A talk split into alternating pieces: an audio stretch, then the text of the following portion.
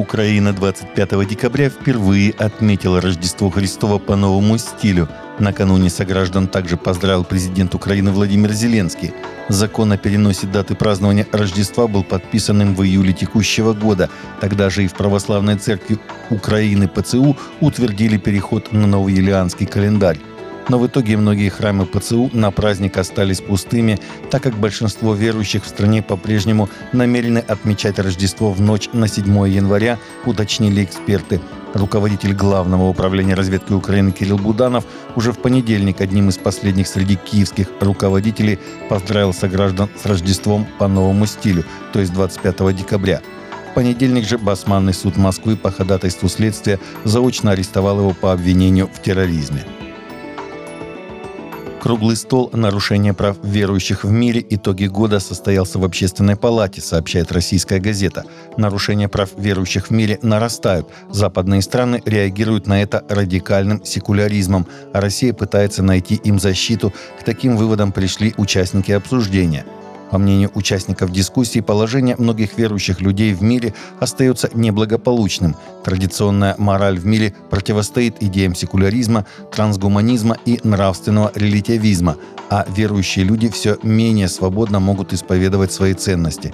Так считает один из модераторов дискуссии, председатель комиссии ОПРФ по межнациональным межрелигиозным отношениям и миграции Владимир Зорин – по мнению второго модератора дискуссии, заместителя синодального отдела по взаимоотношениям церкви с обществом и СМИ Вахтана Кипшидзе, сегодня защищать права верующих намного труднее, чем 10 лет назад. Папа Римский Франциск призвал официальных лиц Ватикана избегать жестких идеологических позиций в своей речи через несколько дней после того, как он недавно одобрил благословение для однополых пар – Обращаясь к иерархии Святого Престола в своем ежегодном рождественском приветствии в прошлый четверг, Франциск подчеркнул важность развития для эффективного служения католической церкви.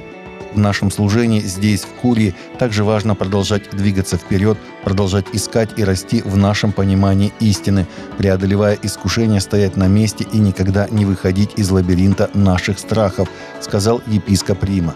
Папа Римский также выступил против иллюзии всеведения и опасности жесткого применения правил. Кёльнский собор, одна из самых узнаваемых достопримечательностей Германии, закрыт для туристов до дальнейшего уведомления. Проводятся только религиозные службы. Об этом сообщил глава службы безопасности собора Оливер Гассен будут проводиться богослужения, но в остальное время собор закрыт. Туристические посещения пока невозможны, сказал он. По его словам, в последнюю неделю декабря достопримечательность, как правило, посещает до 100 тысяч человек. Как 24 декабря со ссылкой на собственные источники сообщал портал Focus Online, исламисты планировали теракты в Кёльне, Вене и Мадриде. Предположительно, экстремисты собирались совершить нападение на религиозные учреждения во время рождественских служб. Кёльнский собор является символом города и одной из самых популярных достопримечательностей в Германии.